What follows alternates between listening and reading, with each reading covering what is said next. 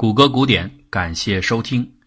围绕恩格玛机的保密和攻击，德军与盟军间展开了一场激烈的竞争。跌宕起伏的情节构成了二战历史上密码之战的精彩画卷。然而，这只是在欧洲大陆战场发生的密码故事。作为二战的另一个重要舞台，在太平洋战场上，日本和美国之间的密码大战同样扣人心弦。总的说来，日本和德国由于同是轴心国，故此日本的密码技术主要采用的是德国体制，而美国较为特殊。要想清晰地解读美国在上个世纪三四十年代密码技术的发展状态，必须先搞清楚其密码界和工程领域相关理论技术进展的独特脉络。这就要先回到一战时代，从一个美国工程师吉尔伯特·弗纳姆说起。那个时候，电报刚刚普及不久，加密和解密与通信这两个环节是分离的。明文首先经过专门的密码系统变成密文，之后由电报进行发送，接收后再脱密恢复明文。这样的过程叫做分离式密码。显然，它的效率是很低下的。为了实现高效加密通信，弗纳姆提出了一种非常原始的，但在当时看来却算得上是很先进的机械加密方法。它的最大特点是能够实现一体化加密，也就是说，通信和加密两个过程完全自动进行。这种体系其实可以看作后来发明的以恩格玛机为代表的众多的机械加密的始祖。弗纳姆把电报字符采用五位一组的二进制编码来表示。每一位代表一个短促的时间单元，在单元时长内，要么传来一个高电位，要么是没有电位。如此一来，每个时间单元就有两种状态。五个单元作为一组，就能够表示三十二种状态，也就是三十二种符号。这足以覆盖全部的英文字母和六种特殊符号。高低电位的状态可以对应的记录在穿孔纸带上，有电压就穿一个孔，没有电压就不穿孔。那反之，在读取时也可以利用孔洞的存在，产生电路的导通和断开的两种状态改变，还原出高低电位，这就实现了自动化的信息读写。在此基础上，弗纳姆提出可以利用另外一条长长的纸带实现自动加密。这个纸带上面随机的打上一系列的孔洞。把这串随机孔洞序列作为干扰符号串，和明文对应的二进制符号串相加，所得到的和就变成了一个没有意义的符号序列，将其解读成字符，就形成了密文。那解码的时候，只要把密文换成二进制序列，减去已知的干扰符号串，就能够还原出明文。这种加密原理啊，今天我们一听就明白，是最简单不过的二进制加减法。在计算机远未问世的当年，这个思路算得上是很先进了。弗纳姆利用继电器、磁铁，还有基本的一些电路单元，设计出了自动加密设备，可以同时读取明文纸带和干扰纸带上的孔洞信息，合成出加密电流，并结合在电报机上实现一体化的加密电报的传输。弗纳姆系统所谓的干扰纸带，其实就是一种密钥。例如，某个电文的长度如果是七十八个字符，那就需要七十八乘以五，也就是等于三百九十位的信号来表示。在理想情况下，干扰纸带上也应该提供三百九十个随机孔洞。这是一种等密文长度的随机密钥，也就是我们此前节目中提到过的不可破解的密钥，相当于一次性的变监式密码。正如此前节目中的分析。生成足够长度的随机密码是非常困难的。当需要加密的明文数量极大的时候，这几乎是无法完成的。弗纳姆密码机自然也不会例外。所以，这个装置最后是采用了简单的用一个固定长度的短密钥进行不停的循环来完成加密，所以它的保密性能也就非常的差。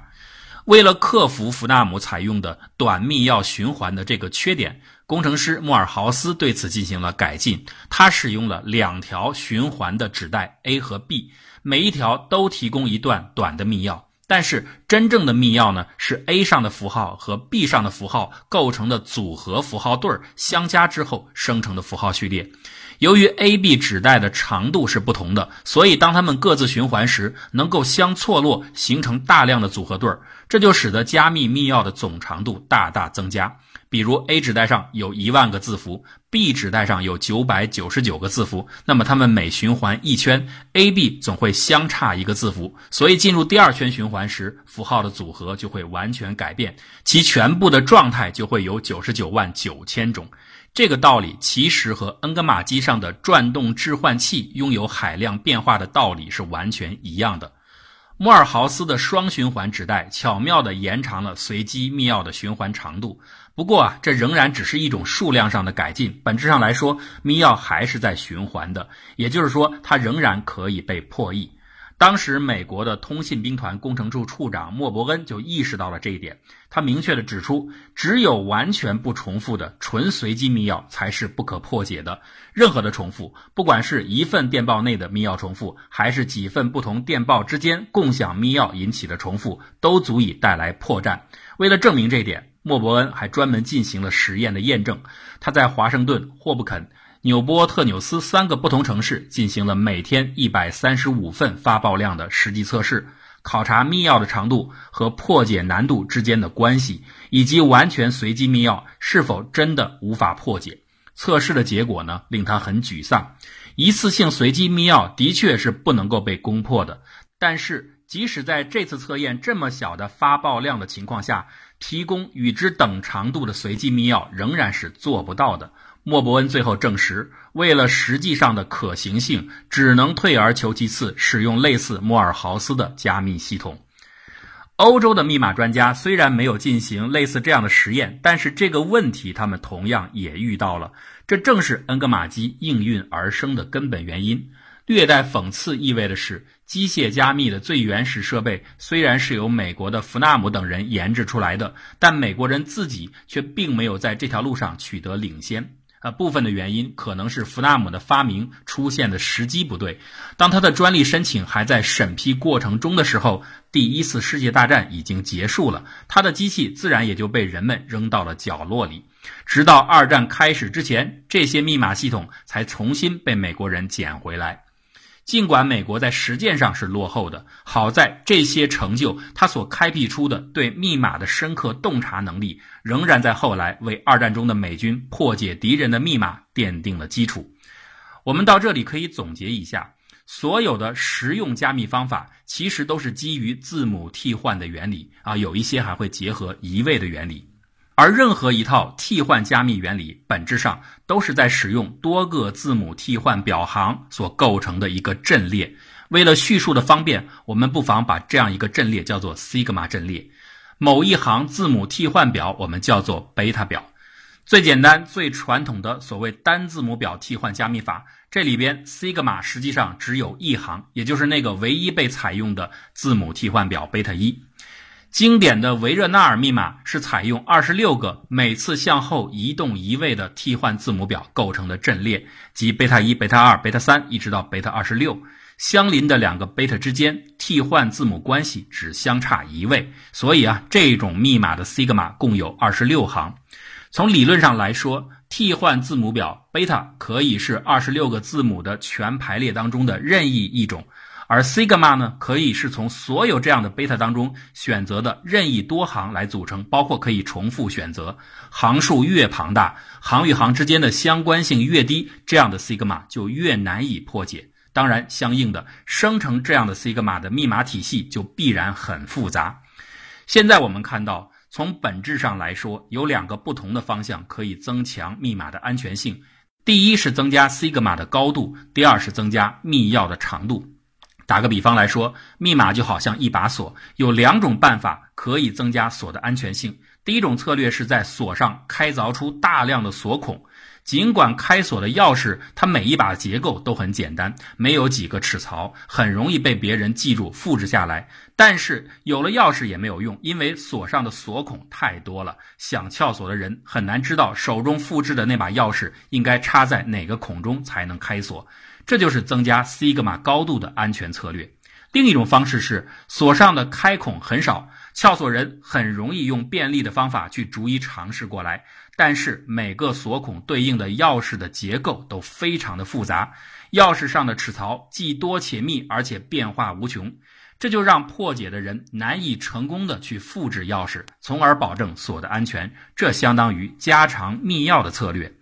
一般而言，人们都喜欢后一种加长密钥的方案，也就是说，人们更愿意做一把非常大而且复杂的钥匙，而不愿意去做一把很复杂的锁。这其实符合人类的直觉，因为理论上密钥是能够做到任意长度和完全随机的，所以它的安全性是可以无限提高的。而相对应的，锁的结构再复杂，锁眼再多，理论上也是可以穷尽的，它的安全性毕竟是有限的。但是这仅仅是理论上的结论。由于密钥必须是加密和解密双方共同持有，所以啊，双方共享密钥的这个过程就是一种分发过程，这是不可省略的过程。而分发在实践当中往往意味着巨大的成本。密钥越随机，结构越复杂，分发成本就越高，甚至高到没有可操作性。就像前面莫伯恩实验所验证的一样。回到我们刚才所给出的比喻。当一把钥匙有几十米长的时候，尽管它很安全，你还会觉得这是一个很好的保密方案吗？因此，多数密码工作者选择了前一种策略，增强锁的策略，也就是增加西格玛的高度。这就是恩格玛机被发明出来的深层次原因。通过多组旋转机构的联动，替换字母表的循环长度被搞得非常大，西格玛的高度变得很巨大，这就等于做出了一把锁眼多的数不清的超级大锁。此时钥匙根本不用太复杂，所以恩格玛机的单个密钥都很小，只是关于配置的几个参数而已。但是它依然是很安全的。基于这样的分析，我们就不难理解。欧美在第二次世界大战前的十几年间，有数位工程师不约而同的在几乎差不多的时间里，各自独立研发出了转轮机械式的加密系统，就绝不是一个巧合。这在随后呢，引出了二战的解密大战，并且涌现出了雷耶夫斯基、图灵这样的高手。但是，对最早取得突破的雷耶夫斯基而言，我们在听故事时，往往会忽视他手中具备的一个非常关键的有利条件。那就是波兰人利用法军传递过来的由德国线人提供的机器详细的操作说明，复制出了恩格玛机。正是有了这样的复制机器，雷耶夫斯基才能够利用穷举法，在样机上罗列尝试所有的密钥，观察某种特征是否能够得到再现，并最终破解了恩格玛机。此后，图灵的做法也是类似于此，他的炸弹也是在使用穷举法。雷耶夫斯基和图灵的最大贡献，其实是找到了一些数字特征，缩小了穷举范围，让原本不具备时间可行性的穷举法变得可行。用刚才的比喻来解释，这些密码专家首先复制出了敌人的一把大锁。之后用钥匙挨个的捅锁眼去尝试，而雷耶夫斯基与图灵的聪明之处在于，他们不是一次捅一个锁眼，而是利用自己的知识和自己得到的规律，一次捅一批锁眼，所以他们很快就能试着打开这把锁。但是你有没有想过一个更加困难的挑战？假如根本就没有复制出样机，没有造出敌人的大锁，那该怎么办呢？你怎么能够通过捅锁眼的方法去试探着开锁呢？这样的超级难题就摆在了美国人面前。他们的日本对手拥有类似恩格玛机的加密系统，但是美方在一开始却没有英国图灵的炸弹。幸运的是，美国人有自己的武器，那就是纯粹而又深奥的数学。一九二九年，纽约亨特大学数学助教莱斯特希尔在美国数学月刊上发表了一篇文章，叫做《代数密表的编码学》，其中提到了用代数学进行编码的一整套加密思想。这套做法简单说来是先把字母表中的每个字母以混乱的顺序映射到数字一到二十六之间的数值上，比如 A 对应五，B 对应二十三，C 对应二等等。那映射后，每个字母就拥有了一个数值。然后把明文的字符按每四个一组的方式分割成若干组，如果最后结尾的一组不够四个，就用空白的符号凑齐。接下来随意挑选十六个整数作为四个四元一次方程的系数，把每一组当中四个字母对应的数值作为四元自变量 x 一、x 二、x 三、x 四。代入到这样四个方程当中，求出相应的四个解：y 一、y 二、y 三、y 四。最后把这四个解分别除以二十六，所得余数的数值，它对应的字母就是密文字母。这样一来，加密的过程就完成了。比如举个例子啊，简单的说，假设某组明文的字母是 CTUB，它对应的乱序数值分别是二十、十、十六、五，所设定的四个方程，它的系数分别是八六九五、六九五十、五八四九、十六十一四。把 CTUB 的字母数值代入到方程组当中，求解后分别除以二十六，生成的余数是四八十四二十五。那这些余数对应的字母分别是 JCOW，这样就产生了密文。很明显，该加密方法是利用矩阵乘法，把四个字符的数值进行了一次线性变换。那解密的时候，只要执行该变换的逆变换即可。进一步的研究发现，有的时候正变换和逆变换的矩阵可以恰巧是同一个矩阵，这样的变换叫做对合变换。采用对合变换可以更加有效地减少这套方法操作上的复杂性。上述加密方法对矩阵的规模或者说对方程的个数而言没有任何限制，加密人员可以使用任意大规模的矩阵来一次性的加密成批的字母，这被称为希尔系统。该系统也是一种基于替换的加密方法，它所使用的矩阵能够确定出替换原理当中要求的西格玛阵列。一般而言，矩阵的规模越大，西格玛就越高。希尔系统和恩格玛机这样的机械加密系统都能够产生非常高的西格玛阵列，但是二者却有着根本性的不同。机械轮排列生成的密表，相邻各行之间有着严格的步进关系，也就是说，相邻的两行替换字母表是高度相关的，只错一个字母。而希尔密码系统完全没有这个特点，相邻的替换字母表之间可以是毫无关系的，这就为它带来了突出的随机性的优点。那与之相对的缺点是。由于两行字母表之间缺乏相关性，这套系统很难实现机械化，所以啊，它远不如步进式的旋转置换盘体系那样实用。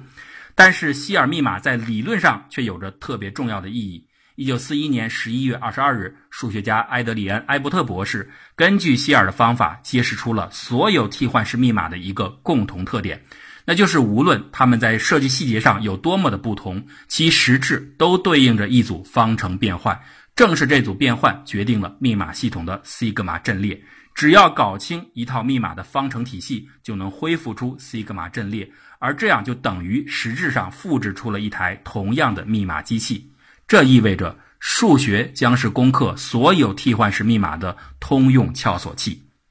希尔理论指明了前进的方向，而实现这一奇迹的英雄，则是美国著名的密码专家威廉·弗里德曼。他和他的团队利用众多的数学工具，在没有样机的情况下，成功破解了日军使用的紫色密码，为太平洋战争的胜利立下了不朽的功勋。紫色密码并不是日本人自己给自己起的名字，而是美军对日本外交部门所使用密码的称呼。美军一贯是喜欢用颜色来命名不同的加密系统，颜色越深就意味着密码的复杂度越高。日军的紫色密码是在德国恩格玛机相似原理的基础上经过改进研制而成。当时经过日方专家的评估，认为这套密码非常安全，难以破解。而弗里德曼接到的任务就是驱散这道紫色的烟幕。他接手的时候完全不知道日军密码机的内部构造，更不要说复制出一台这样的紫色密码机。他所拥有的只是堆积如山的已经被截获而尚未破译的电报。看起来任务真的是难以完成。但是弗里德曼很清楚，只要有足够的用相同密钥加密过的电报信息。只需要恰当的数学工具，就一定可以逼近紫色密码背后的数学模型，并还原出庞大的西格玛阵列。而一旦西格玛阵列被找到，机器就等于被攻破。这里我们插入说一句：后来美军果然根据恢复出的日本密码的西格玛阵列，制造出了一款机器。它具体的设计和实现方式与日军的紫密机器完全不一样，但是二者在加密效果上完全相同。重构西格玛阵列的过程是非常艰苦的。弗里德曼依赖的主要有三种数学工具：第一是群论，第二是卡帕检验，第三是泊松分布。群论是研究替换关系的变化特征的最好工具。那由于紫色密码机和恩格玛机结构是高度相似的，它的内部的西格玛阵列也是一种步进式替换阵列，这非常符合群论对象的特点。所以，利用群论知识，它能够得出各种数学结论，有助于解释和判别各个转动置换器之间的相对位置关系。卡帕检验是一种概率统计量的检验方法。它主要用来鉴别不同的电报中是否使用的替换字母表阵列有重叠的段落。如果有交集，那么这几份电报就构成了重复素材，可以互相印证，用于识别西格玛的片段。如果没有交集，那么这些电报之间就没有分析比对的必要。利用卡帕检验可以为后续的分析提供有用的内容。至于泊松分布，它是描述稳恒速率下随机事件在时间上的积累特性。通过它可以鉴定某种随机特征是否在平稳的出现，这样呢就能够对情报人员对密文做出的一些细节方面的猜测给出可信度极高的判断。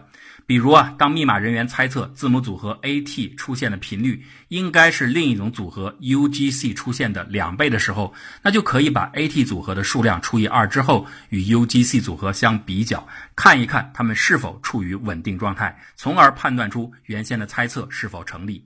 以上几种工具结合在一起使用，再配合其他的必要的数学模型，密码专家就可以一点点抽丝剥茧。还原出庞大的西格玛的完整状态，而一些通过别的渠道所获取的已经破解的铭文，或者是类似图灵所用的 crib，也就是敌人的疏忽，造成了某些很容易被破解人员猜测到的内容，像固定的天气预报、天皇万岁的呼号等等，这些内容都可以加速这个破解过程。